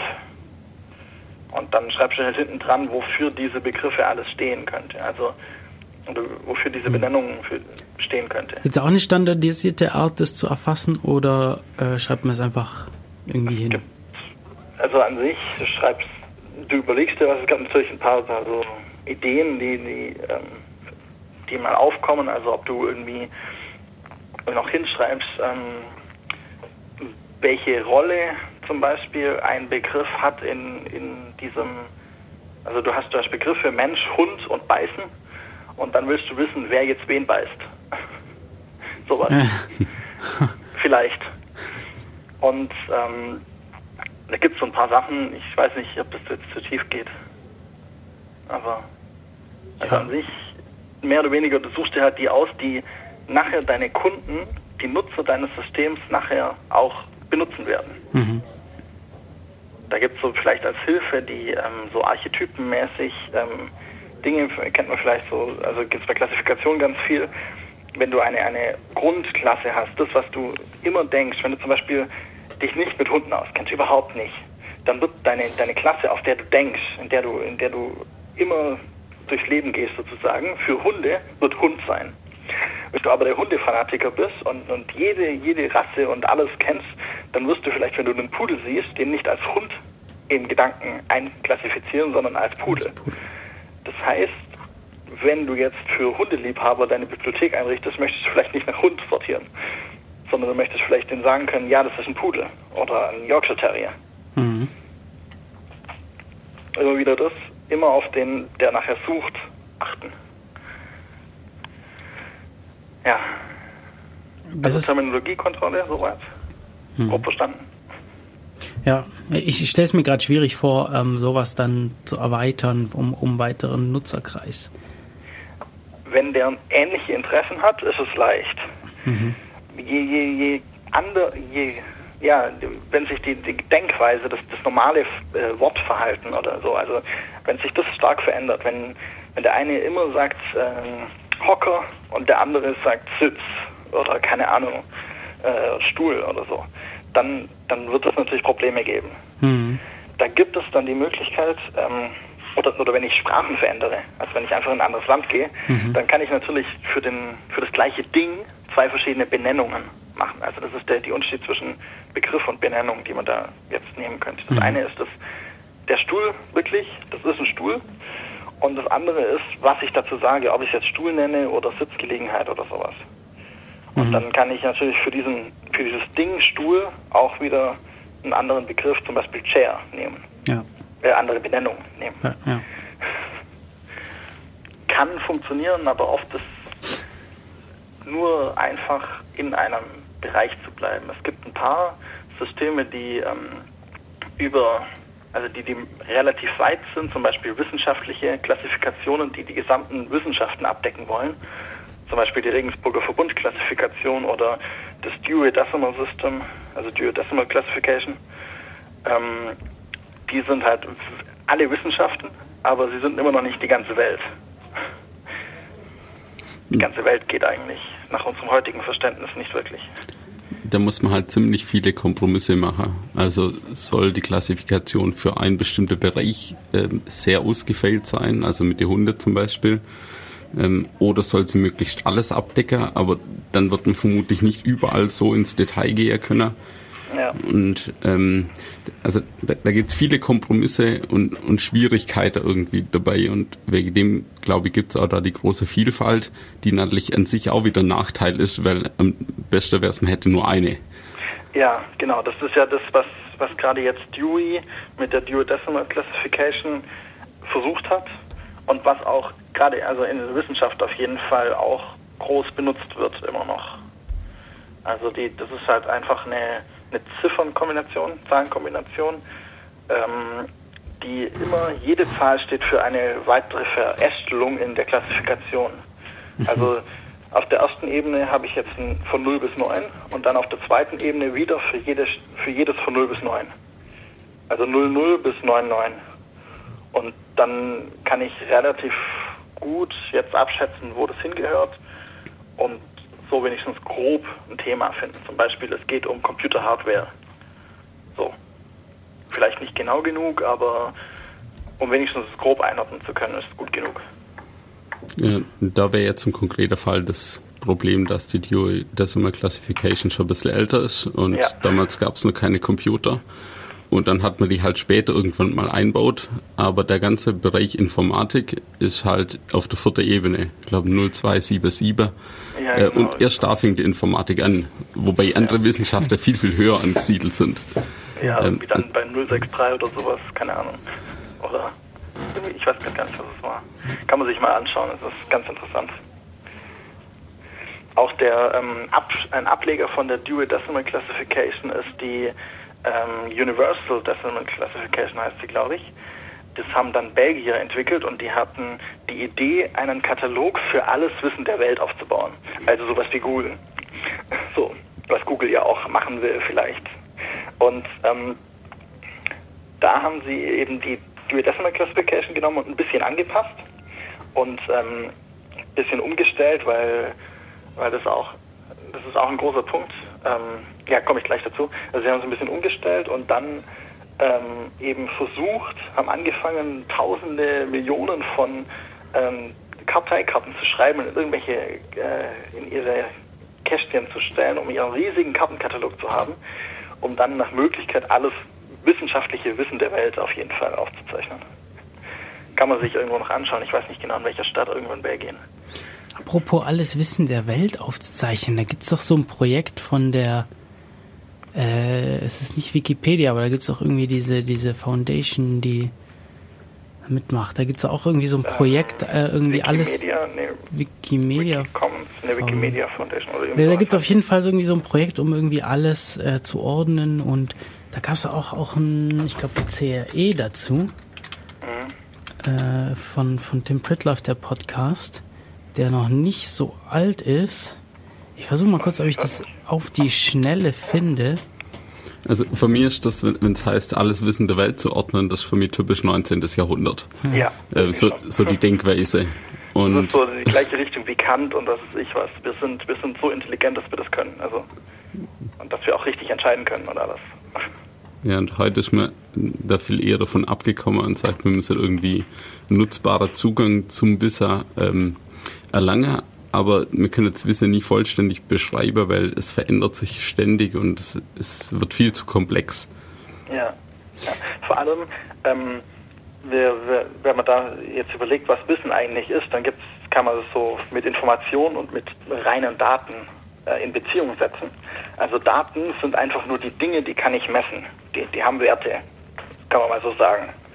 Und dann daraus kann ich dann Informationen erschließen und aus den Informationen, die für mich dann reinkommen, aus denen kann ich dann persönlich Wissen erschaffen erst. Und es gibt nicht irgendwie jetzt so das, das eine Wissen oder so. Das ist halt auch ein Problem. Also ich kann eigentlich, wenn dann maximal vielleicht Informationen äh, sortieren, aber eigentlich Wissen, also ich wüsste nicht, wie ich jetzt sinnvoll Wissen richtig sortieren will. Da gibt's ja, geht es jetzt in die Richtung ein bisschen mit Knowledge Management und sowas, aber ich persönlich finde da irgendwie das schwer, so eine Grenze, also es richtig zu machen. So, also ich habe mittlerweile dieses Projekt gefunden. Ja. Es nennt sich Wikidata. Ja, genau, okay, das kenne ich. Ja, und ähm, die, die Sendung dazu ist echt interessant. Und ja, die, die, die, die Überschrift oder Unterüberschrift zu, zu der zu dem Podcast-Sendung CRE Nummer 205 zu Wikidata ist äh, eine ontologische Datenbank revolutioniert die Erfassung und Verarbeitung der Wikipedia. Und da gibt's eben ganz viele Beispiele, wie zum Beispiel, dass heutzutage gibt es in der Wikipedia wahnsinnig viele so Listen von irgendwelchen Sachen. Ja, ja. Zum Beispiel äh, Liste aller deutschen Bundeskanzler oder äh, Liste aller Episoden dieser oder jener Fernsehserie. Oder, und, und da gibt's eben auch Sachen, die sich öfter mal ändern und, und ganz schnell wachsen oder vielleicht auch mal kleiner werden. Keine Ahnung, Liste von Planeten, Pluto fällt irgendwann raus. äh, und das ist einfach ein riesiger Aufwand, sich darum zu kümmern. Und, und das ist eben einer dieser Anwendungsfälle, dass man hier eben beschreibt, was man da hat und solche Dinge automatisch generiert werden können. Ja Also es genau. praktisch auf dieser Datenbank Abfragen eingestellt werden können, wo man eben nicht mehr und und ja, da muss erstmal jemand die Idee haben, diese Liste zu erstellen. Ja, also äh, ein Bundeskanzler äh, ist vielleicht nicht nur Teil dieser dieser Bundeskanzlerliste, sondern war vielleicht auch mal irgendein anderer Minister oder Genau. ist gleichzeitig ähm, Professor für irgendein Fachgebiet. Und Das muss man immer, ähm, man muss immer wissen, um was, über was man redet. Also wer Ja. jetzt gemeint ist, was jetzt genau gemeint ist. Genau, und dafür, und da ist eben diese Wikidata möchte eben hier möglichst so, so beschreibend Informationen ja, erfassen und ähm, es ermöglichen, diese Datenbank so abzufragen, in dem Moment, wo einem einfällt, wonach man denn suchen möchte. Ja, gerade jetzt zum Beispiel, ähm, wir haben das zum Spaß mal gemacht ähm, in der Vorlesung. Ähm, es ging darum, welch, was ist der längste Flusslauf von einem, von der Mündung, äh, von der, von der Quelle eines Flusses bis in ein gewisses Meer, also bis in irgendein Meer. Welchen, welchen abzweigenden Fluss muss ich dann nehmen, dass ich dann die längste Strecke habe? Und sowas kann ich in Wikidata relativ leicht abfragen. Okay. Weil ich weiß, äh, der Fluss ist so lang und der fließt in diese Flüsse und die Flüsse sind wiederum so und so lang und die fließen in diese Flüsse und dann habe ich's. Oder in diese Gewässer und irgendeins von diesen Gewässern ist dann kein Fluss mehr, also bin ich fertig. so, Ja, und ebenso ist es eben sprachenunabhängig. ja. Also die, die Wikidata besteht eben aus sogenannten Items. Hier auf der Hauptseite der, der wikidata.org Website ähm, steht, dass sie jetzt äh, 14 Millionen 600 noch was 1000 ähm, Items haben. Und jedes dieser Items hat irgendwie so eine ID und ist etwas und dann gibt es dazu Synonyme und Bezeichnungen in anderen Sprachen. Genau. Und äh, dann sagst du noch, ja, es ist das und das und genau. eine Beschreibung ist immer ganz Ja. nützlich. ich glaube, angefangen hatten sie mit, mit Universe, wenn ich mich nicht irre. Das ist dann die Gut, normal Marvel Universe. Nee, das wollte ich jetzt eigentlich nicht. DC Universe, Star Wars Expanded Universe. ähm, ja, okay, ich doch, find- vielleicht. ich finde es jetzt gerade äh, nicht auf die Schnelle. Gut. Ja. Genau, da gibt es auf jeden Fall immer so eine Nummer hier, so Q931597 ist das Marvel Universe. Äh, und ich glaube aber diese Q, Q0 oder Q1, was ich da suche, das, das war. Wahrscheinlich nicht, weil Q vermutlich was Fan Fantasy sein wird. Ach so. Ach, ist das hier so eine. Würde ich mal behaupten, jetzt wenn ich wenn ich es nicht sehe und noch nie was davon gehört habe, außer, außer mal dran mit rumzuspielen über Mhm. Flüsse, ähm, würde ich mal sagen, dass die erste vermutlich irgendwie eine ganz, ganz grobe Klassifizierung ist. Hm. Und danach dann Nummern. Ja. Auf jeden Fall, ja, sowas ist sehr interessant. Das geht dann halt wirklich in die, in die Semantic Web auch in die Richtung. Und da wird ähm, ich glaube, das macht die Wikidata auch, ähm, da wird RDF viel benutzt. Das Resource Description Framework. Und das besteht aus, aus Tripeln, ähm, immer zwei Dinge und eine Beziehung zwischen diesen Dingen. Und das ist ein XML, ähm, eine XML-Applikation heißt, glaube ich. Ähm, das heißt, äh, es wird beschrieben, welche Dinge es gibt und du beschreibst, äh, welche Beziehungen es gibt und dann sagst du, Ding A hat eine Beziehung Z mit Ding 537. Und dann kannst du die nachher ablaufen mit deinem, mit deinem Intelligenzalgorithmus und deinem Wissensalgorithmus und Dinge schließen. So ein bisschen Prolog programmieren. Kannst du dann drauf. Ja, also wir waren bei Terminologiekontrolle so ein bisschen abgedriftet, aber das ist ja nicht wichtig. Ja, nicht so schlimm. Ja. Ähm, Beziehungsweise da waren wir jetzt, glaube ich, so ziemlich. Ähm, Ja, da waren wir durch, eigentlich oder? fertig und es passt auch ganz gut, weil was auch noch wichtig ist, außer zu wissen, wie benenne ich jetzt etwas, also ich, ich weiß, das will ich sortieren, aber ich weiß jetzt auch, wie ich es benenne, jetzt muss ich noch wissen, wie Dinge miteinander in Beziehung stehen. Also Relationen zwischen denen. Ähm, zum Beispiel Hierarchie-Relationen. Das eine ist genau das gleiche wie das andere. Oder das, äh, nee, halt, das war falsch. Sorry. Das eine ist ein Ding vom Typ. Also zum Beispiel, dieses spezielle Auto ist ein Typ vom Mercedes SLK von Baujahr, was weiß ich. Dann gibt es noch eine Beziehung. Ähm, Mercedes SLK ist ein Mercedes. Und Mercedes ist, oder ist ein Auto. Solche Dinge. Und dann gibt es noch das, in diesem Mercedes, da gibt es Räder. Und das ist auch eine Hierarchiebeziehung, also das gehört dazu, ist untergeordnet, in, innen drinnen. Da gibt es dann eben die Meronymie, ist das, glaube ich. Und Hyponymie ist das, ähm, ist ein, also ein, ein Mercedes FLK ist ein Auto. Und die Stand, Instanz ist eben, dass das unten in der, auf der Garage, äh, auf der Einfahrt steht. So. Das hört sich jetzt alles an wie weltobjektorientierte Programmierung. hm, Das ich ist auch gerade. ist auch sehr nah dran. Also das ist, es gibt sehr viele Überschneidungen da. Also Gerade weil das Objektorientierung ist ja auch eine Klassifikation. Mhm. Ich muss mich entscheiden, wann, welche Klassen ich wann, wo, wie baue und wie die zusammenhängen. Es gibt jetzt ja bei, bei, bei der ähm, Software, beim Software Engineering ähm, auch die Beziehung besteht aus, also irgendwie ein. Ja, das ist das Merony, äh, ah, Meronymie. okay. okay. Also das, das hat Räder. Ja. Oder es besteht aus Rädern und einem Motor und einer Karosserie. Hm, okay. Ja, ähm, natürlich ist es nur bedingt gut genug, weil ähm, Klassen sind sehr subjektiv, aber man muss sich halt mal festlegen. Also äh, ein Amphibienfahrzeug, wo sortiere ich es ein? Das ist ja so ein typisches Beispiel auch aus dem Programmieren.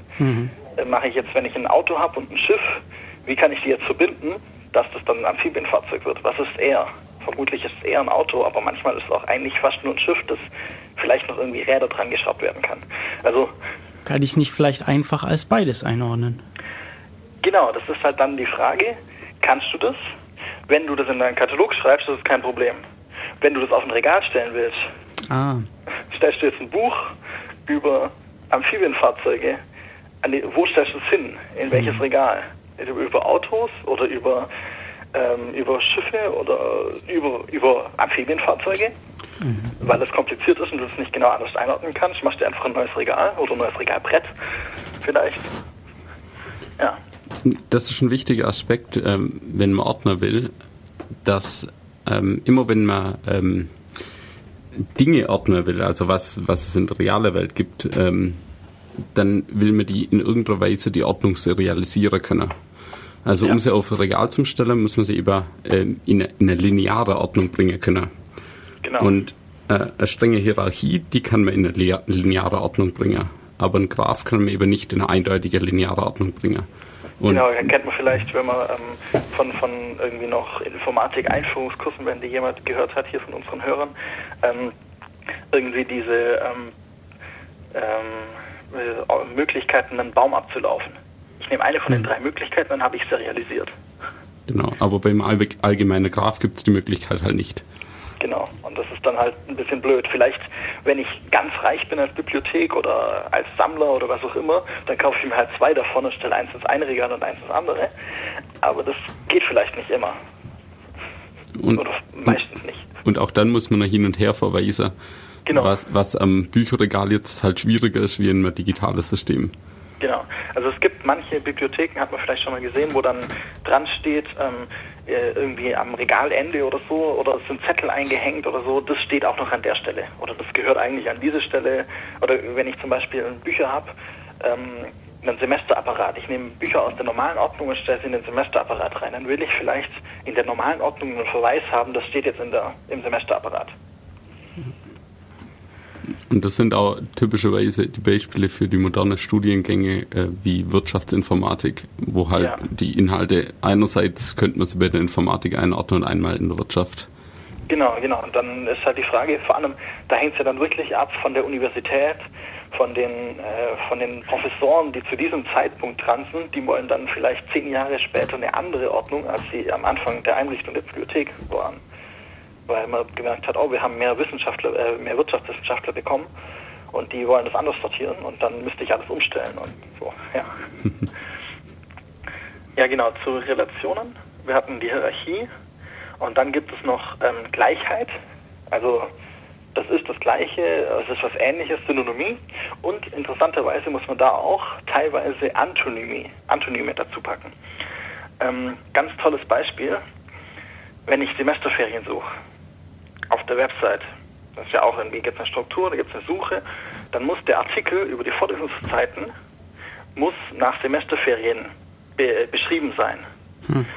Weil ich suche ja nicht nach Vorlesungszeiten, also meistens nicht. Das nach, nach zwei, drei Semestern weiß man das vielleicht. Hm. Aber wenn du als Erstsemester jetzt hingehst und du möchtest wissen, äh, wann habe ich Semesterferien, das ist ganz wichtig, da möchte ich in Urlaub gehen.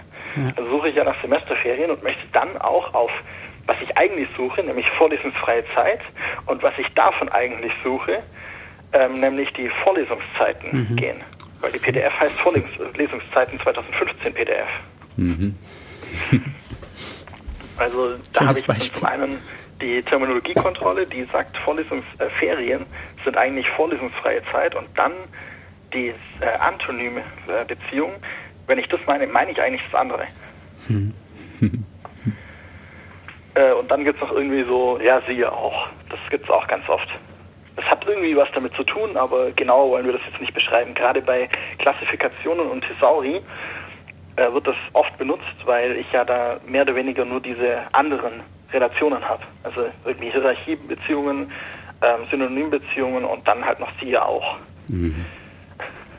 Während ich bei einer, wenn ich eine Ontologie aufbaue, dann würde ich die halt ähm, eventuell auch noch eine Siehe auch haben, aber die würde viel weniger Sachen äh, beinhalten, weil ich nach Möglichkeit ja jede Beziehung, die mehr als einmal auftaucht, ähm, genau bezeichnen will, damit ich die irgendwie besser absuchen kann, besser verarbeiten kann. Ja, Ja, ich glaube, ähm, wir haben jetzt noch eine halbe Stunde, ein bisschen mehr als eine halbe Stunde an Sendung übrig. ja, Und das wäre vielleicht ganz gute, guter Zeitpunkt, um nochmal eine Pause zu machen. genau. Und danach können wir dann ein bisschen über Metadaten sprechen, was man so jeder wissen sollte. Und vielleicht noch ein paar Beispiele aus der Praxis, dass man sich grob mit so ein paar Sachen mal zurechtfindet und auch mal weiß, wie man dann vielleicht ein klein wenig bessere Suchanfragen in der Bibliothek stellen könnte. Jawohl. Ja, hört sich gut an. Okay, das machen wir. Dann gibt es jetzt nochmal Musik. Ich muss jetzt hier aber gerade noch, also dieses Mal sei, äh, sind hier zwei neue Knöpfe im Studio aufgetaucht. die sind hier mitten im Tisch. Also wir haben hier so zwei Mischpulte. Das Mischpult an sich und die Mischpulterweiterung. Hannes kennt es noch. Ja, ja. Und zwischen diesen beiden Mischpulten sind jetzt hier zwei Knöpfe. Auf dem einen steht L, auf dem anderen steht R. Oh, okay. Ich habe keine Ahnung, was sie tun, aber ich will sie jetzt drücken. Okay, ich drücke jetzt mal hier L. Nichts passiert. Vielleicht das Telefon umstellen? Vielleicht drücken wir mal R. Passiert auch nichts. Okay, Vielleicht schade. sind sie noch nicht angeschlossen. Oder Ja. sie tun irgendwas, was wir nicht benutzen, zum Beispiel Kassettenspieler oder, oder der Schallplattenspieler andersrum ablaufen lassen oder keine Ahnung was. ja, sch- also wir haben ja hier auf dem Mischpult hier Knöpfe für die, um die Schallplattenspieler einzuschalten, Ja. die wir tatsächlich nicht benutzen. Ähm, vielleicht hört man uns jetzt auch irgendwie nur auf dem linken oder nur rechten Kanal. Vielleicht drücke ich mal lieber beide wieder. ich hoffe, ich habe jetzt nichts kaputt gemacht. Ähm, wir hören jetzt von, von Pornophonique Lemmings in Love, der dritte Song vom äh, Album. Und da hat es überhaupt einen Namen? Nee, das heißt dann doch äh, 8-Bit Lagerfeuer heißt das Album. Genau. Genau. Und danach machen wir nochmal weiter mit Metadaten und Beispielen aus der Praxis. Bis gleich. Und willkommen zurück zu Def Radio auf Radio Free FM. Unser Thema heute Suchen und Finden mit Hannes am Telefon. Hi, du bist noch da? Hallo. Sehr schön. Und Milo im Studio. Hallo. Ähm, beide sind über die Informatik irgendwie zum, zum, zur Bibliothekswissenschaft gekommen, beziehungsweise Bibliotheks- und Informationswissenschaft. Ähm, ich habe einen kleinen Nachtrag zu Wikidata. Und zwar habe ich zu diesem Präfix da noch was gefunden, den Präfix Q. Und zwar sagt hier die Wikipedia, zu Wikida die deutsche Wikipedia zu Wikidata, dass die Wikidata eine Sammlung von Aussagen und Behauptungen ist. Und die Behauptungen haben den Präfix Q. Okay. Zum Beispiel hat Berlin die, ähm, die Nummer oder die, die ID Q64. Okay. Und dass jede Beha Behauptung kann beliebig viele Eigenschaften haben, die den Präfix P tragen. Ah, okay. Wenn, wenn das Diese sagt, Eigenschaften sind wahr. Oder? Ähm, ich weiß nicht, ob die wahr sein müssen, weil da gab es irgendwie, das gab, da wurde nämlich auch in, in, dem, in dem CRE ziemlich diskutiert, irgendwie bei Ländern, wo diese, wo sich Leute nicht einig sind, also ein, die einen behaupten, die Grenze verläuft da, die anderen Ja, behaupten genau. da, oder oder die einen behaupten, ähm, dieses Stück Land gehört äh, zu jenem Staat und Die, die Eigenschaften werden zu dem Zeitpunkt, an dem sie gelesen werden, als wahr äh, vermutet. ja. Oder angenommen oder so. ja, auf jeden Fall wollte ich auf diesen Präfix nochmal raus. Okay. Ja. War Oh, jetzt gar nicht mal so falsch. ja. Okay. Genau, wir Ähm, wollten über Metadaten sprechen als nächstes. Hm, Metadaten sind Daten über Daten. Ja. So wie Rekursion soll man nicht erklären, wenn man Rekursion nicht, äh, ja. ähm, äh, deswegen können auch teilweise Daten zu Metadaten werden oder andersrum. Also je nachdem, das ist nicht, nicht so klar, wenn, mh, wenn jetzt der Chemiker seine 20 Papers hat, das sind die, Dat die Metadaten für den von seinen Papers sind Metadaten. Wenn jetzt aber der Bibliothekswissenschaftler dann da drüber schaut und mit diesen Metadaten was arbeitet, dann werden die ja für den zu Daten. Also das ist immer so ein bisschen problematisch. Aber wo wir meistens Metadaten benutzen, ist, wenn wir Ressourcen, also PDF-Dateien, Webseiten, Bücher haben und diese beschreiben wollen. Dann benutzen wir Metadaten.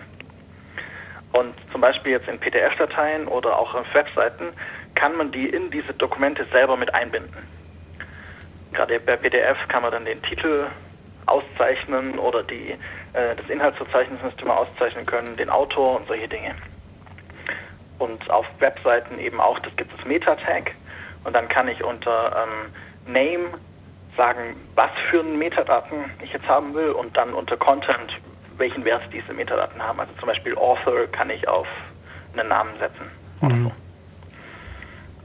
Und Oder ich kann äh, Stichpunkte hinzufügen. Irgendwie so. Keywords kann man jetzt Ja. gerade bei Webseiten machen, solche Sachen. Ja. Oh, da fällt mir eine ganz kurze Abspaltung noch. Ähm, äh, was ist der Unterschied zwischen Stichwörtern und Schlagwörtern? Mhm. Stichwörter sind aus dem Dokument selbst, Schlagwörter nicht. Oder nicht unbedingt. Okay. Das Ja. heißt, es äh, kann, kann mal nützlich sein.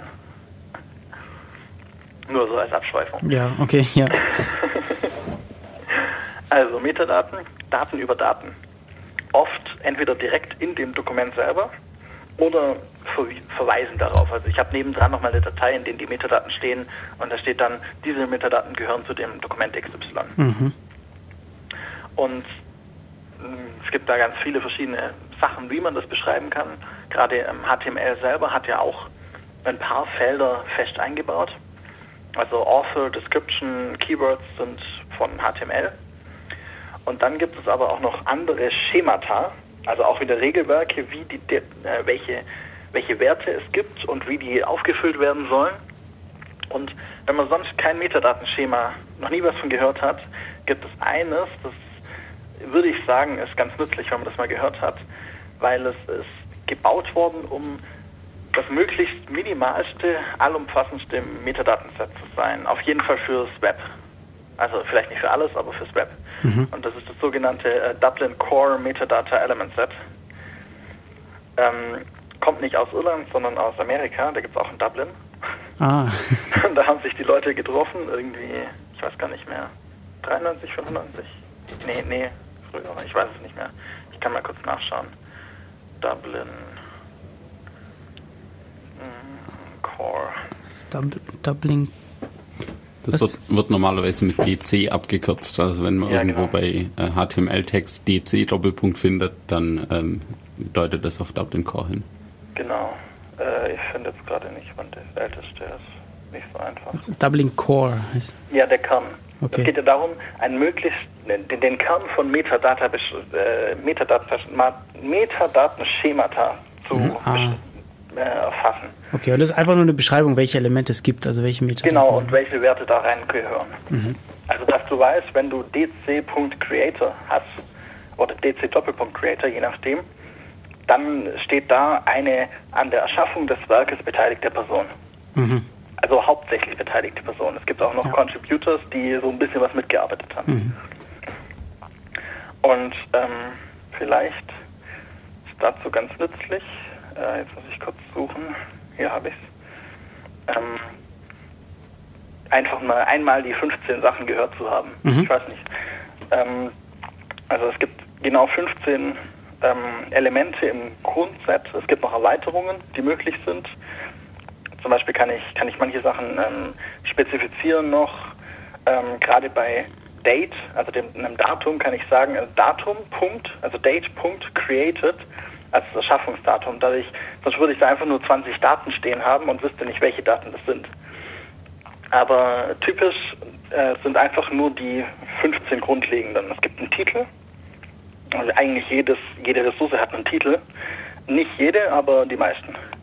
Ähm, ja, es gibt ja auch die Bilder ohne Titel. Dann gibt es Creator, also in erster Linie an der Entstehung beteiligte Personen, wie Autoren, ähm, ähm, Das können aber schon mehrere sein. Ja, genau, da kannst du beliebig viele hinhängen. Also das ist, das ist die Grundidee von DC, von Dublin Core. Du kannst beliebige viele von diesen Feldern benutzen und beliebig oft jedes Feld.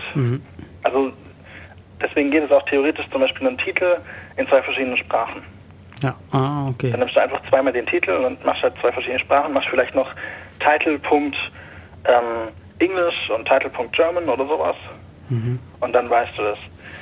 Ähm, dann gibt es das Subject, also das Thema. Da kannst du Schlagworte reinpacken, wie das Keyword-Element in HTML. Ähm, nur, nur eben, das eine sind Stichworte, das andere Schlagworte, weiß ich nicht genau, die Übersetzung. Ähm, Description, da kannst du einfach Freitext beschreiben. ähm, Inhalt beschreiben. Publisher, Verleger oder Herausgeber natürlich, Contributor. Ähm, zum Beispiel, wenn, wenn du ein Buch hast und da sind halt noch ähm, fünf Bilder drin und die fünf, dann die Leute, die die Bilder gemacht haben, wird es dort vielleicht reinschreiben. Dann Date, irgendein Datum, Type, ähm, die Art des, des Ressourceninhalts. Ist es ein Bild, ist es ein Text? Ähm, Format, in welchem Format liegt es vor? Also Text, äh, ZIP-Datei, JPEG-Bild. Ähm, ein Identifikator, ähm, zum Beispiel eine URL, Mhm. die hoffentlich dann eindeutig ist. eine Quelle, also Source. Ähm, diese Website, also diese eine Website gehört zu der Website ähm, matu.de. Mhm. Und die, dein Lebenslauf, deine Lebenslauf-Website gehört zu dieser Website, Source. Ähm, dann Sprache, in welcher, also Language, ähm, Relation, da kannst du irgendwelche Beziehungen ähm, machen zu anderen Referenten. Also in deinem Lebenslauf hast du was über die Website der, also über die Uni Universität stehen, also vielleicht auch gibt es eine Beziehung zur Universitätswebsite. Ähm, Coverage, äh, eine Erstreckung des Ressourceninhalts, äh, ob geografisch, zeitlich oder fachlich. Und dann gibt es noch Rights-Feld, also wo du Rechte hinmachen kannst, wo du sagen kannst, das ist jetzt dann CC-Lizenz oder sowas. Und da hat man sich damals geeinigt, dass das das Minimum ist, um Ressourcen zu beschreiben. Und man, man hat jetzt vielleicht bemerkt, dass das meiste davon formale Aspekte sind und eigentlich nur Subject und Description inhaltliche Aspekte. Mhm. Obwohl, nee, Relation und Coverage vielleicht auch. Aber ja, so mal, um es mal gehört zu haben. Und 95 wurde es entwickelt, Okay. sehe ich gerade noch. Du Nur mal um es gehört zu haben, sieht man vielleicht gerade in Webseiten, ist ganz nützlich, vielleicht auch wenn man selber eine Website macht, sich das zu überlegen, ob man nicht so ein Schema verwendet. du hast jetzt immer Ressourcen gesagt und ich denke, das ist wichtig, da ähm, dran Ja. zu denken, dass eben hier so ein ganz umfassender äh, Aspekt dran ist. Also du hast gesagt, Ressourcen, minimales Set, äh, das ist eigentlich das, wo man denkt, das passt für Texte, für Bilder, für eigentlich alle Arten von Ressourcen, von, von Inhalten. Das kann auch, ähm, du hast ein tolles Experiment mit deinem, mit deinem Laserstrahl und ganz toll und äh, was weiß ich, was alles, Hochspannung und so und da kommen dann deine 10.000 Datenpunkte raus und dann beschreibst du dann dein Datenset auch damit. Das Ja. ist auch möglich, das ist auch eine Ressource. Auch da dafür soll es geeignet sein. Genau, ähm, das ist die Frage, inwieweit es dann immer benutzt wird und ob das vielleicht un zu ungenau ist und sowas, aber es ist ja gedacht, um das Minimalste zu beschreiben, also die minimalsten nötigen Felder, um theoretisch jede Ressource beschreiben zu können.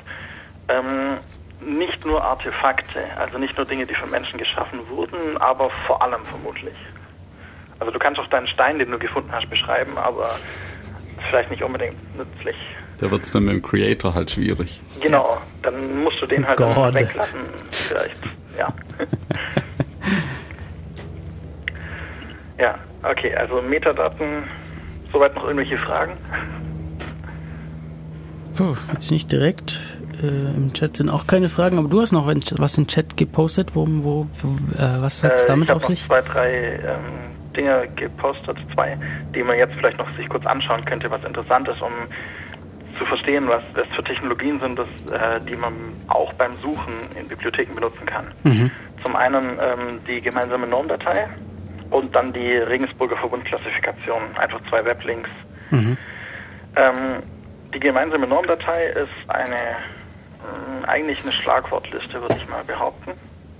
Also eine Liste von Benennungen, die für gewisse Dinge benutzt werden sollen. Zum einen für ähm, äh, Berufe, für ähm, Leute, für Geografiker, lauter solche Dinge. Das waren früher mal verschiedene äh, Schlagwortdateien und die wurden dann zusammengefasst in die gemeinsame Normdatei. Das ist immer noch im Umbau teilweise, ähm, aber das ist ganz nützlich. Manchmal funktioniert das System in der Bibliothek der OPAC nicht so hundertprozentig und äh, normalerweise sollte der auf zum Beispiel der Basis der gemeinsamen Normdatei, wenn du einen Begriff eingibst, dann oder eine Benennung eingibst, dann die richtige Benennung rausfinden. Also die nach Terminologiekontrolle entschieden wurde. Und manchmal hast du eine falsche Vorstellung oder die anderen haben halt eine andere Vorstellung als du, das ist vielleicht besser ausgedrückt. Und deswegen nimmst du eine andere Benennung und kommst dann nicht bei dem Begriff raus, den du haben willst. Und dann funktioniert die Suche natürlich nicht. Und dann kann es manchmal nützlich sein, wenn man vielleicht dann zum Beispiel in der GND nachschaut wie, oder ähm, welchen Autor meine ich jetzt genau? Das ist immer ganz nützlich. Hm. Wenn es jetzt den, den Peter Müller gibt, nehmen wir mal als blödes Beispiel, welchen von diesen meine ich jetzt? Dann sollten die, wenn sie eine gewisse Anzahl von Publikationen hatten, sollten alle diese Peter Müllers in der äh, Normdatei auftauchen. Und dann kannst du dir den richtigen aussuchen und weißt, wie du den beschreiben sollst, zum Beispiel mit Lebensdaten. Hm. Und äh, ja, ich glaube, mehr müsste man dazu nicht sagen. Ja, ich denke, man muss schon eins dazu sagen, und zwar, dass das in der Wikipedia auch benutzt wird. Genau, Also, genau, das, auf, das ist richtig gut. wenn man auf Personenseite geht, dann findet man das eigentlich immer am Ende der, der Seite GND Doppelpunkt und dann irgendein, irgendeine ID, Ja. äh, dass sie über, dann auf tatsächlich die Person verweist. Da gibt es auch noch die VIAF-Links, die sind ein bisschen komisch. Das ist das sogenannte Virtual ähm, irgendwas Indus äh, International äh, Authority File oder sowas.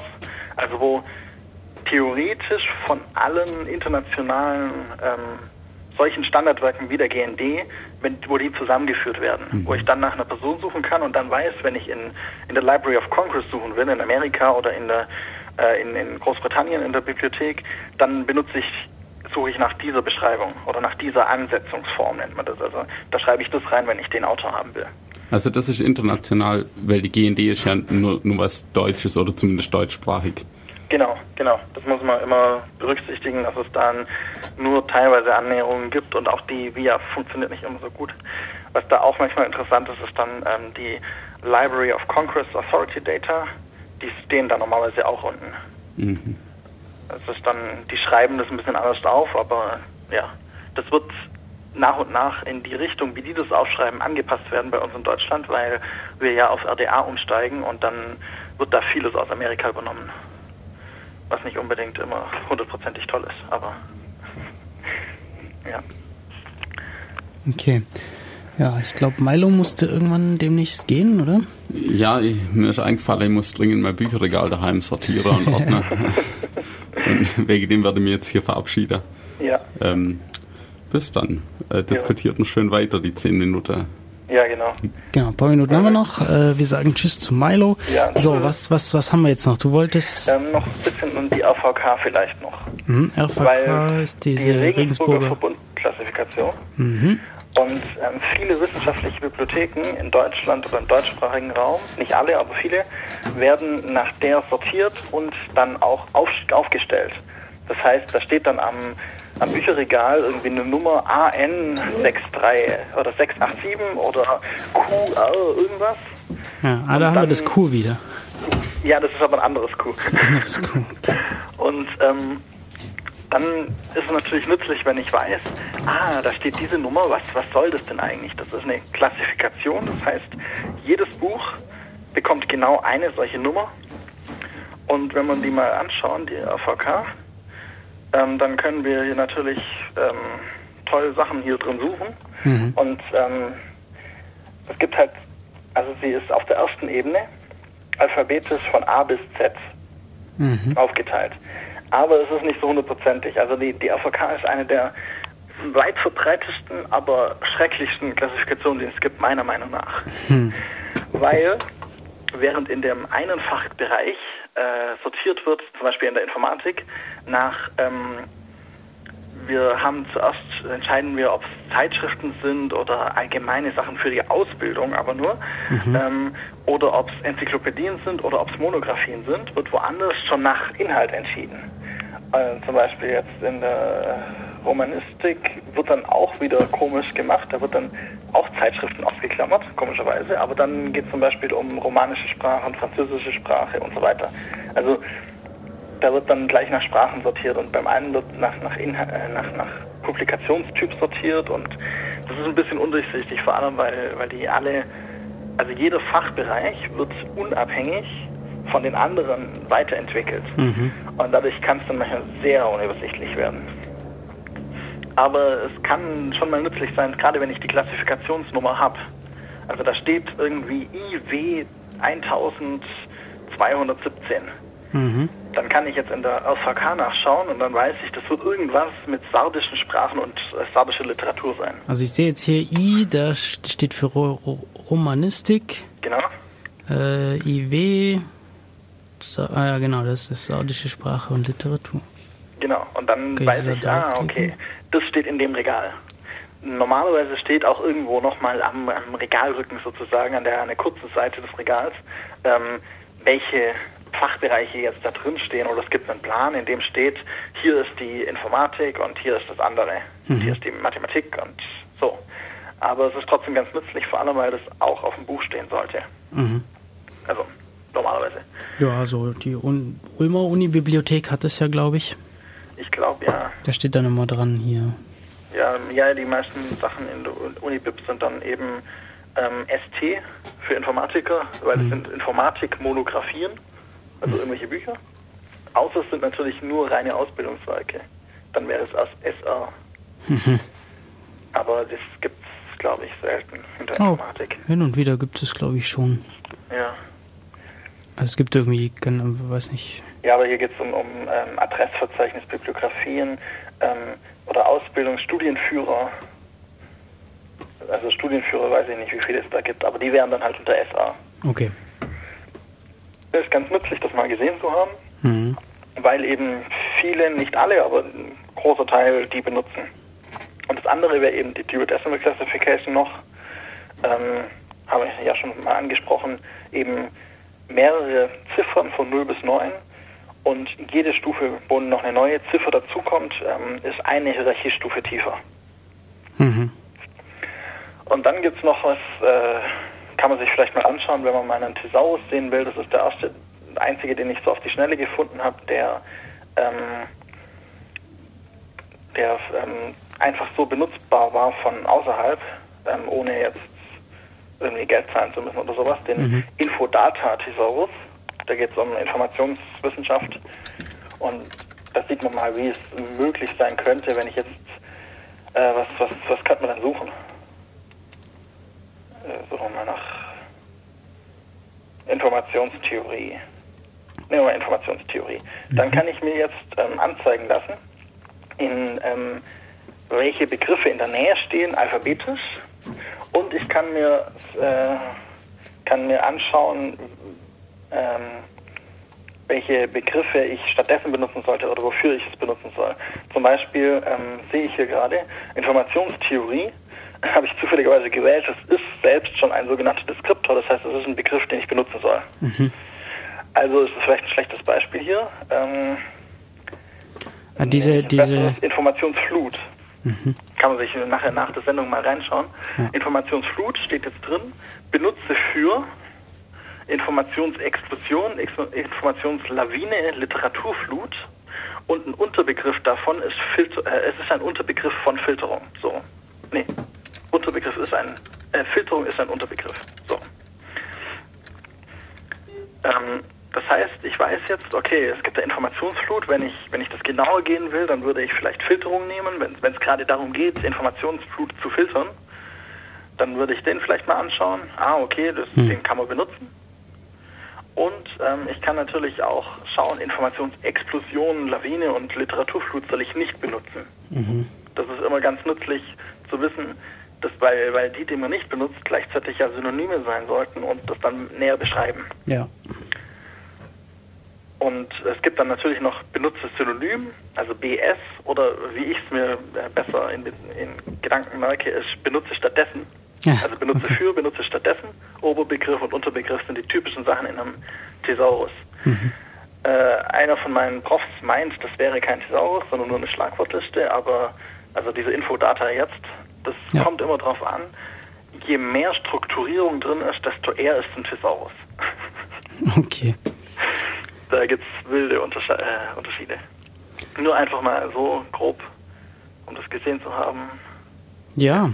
Super. Ähm, ja, unsere Zeit ist leider praktisch um. Ich habe es gerade auch gesehen. Ja, wir haben jetzt noch äh, nicht, nicht ganz zwei, Zwei Minuten. Ähm, ja, willst du noch ganz dringend irgendwas ganz schnell loswerden? Ähm, eigentlich nicht. Sehr schön. nee, vielen, vielen Dank, äh, dass, du, dass du dich zur Verfügung gestellt hast heute.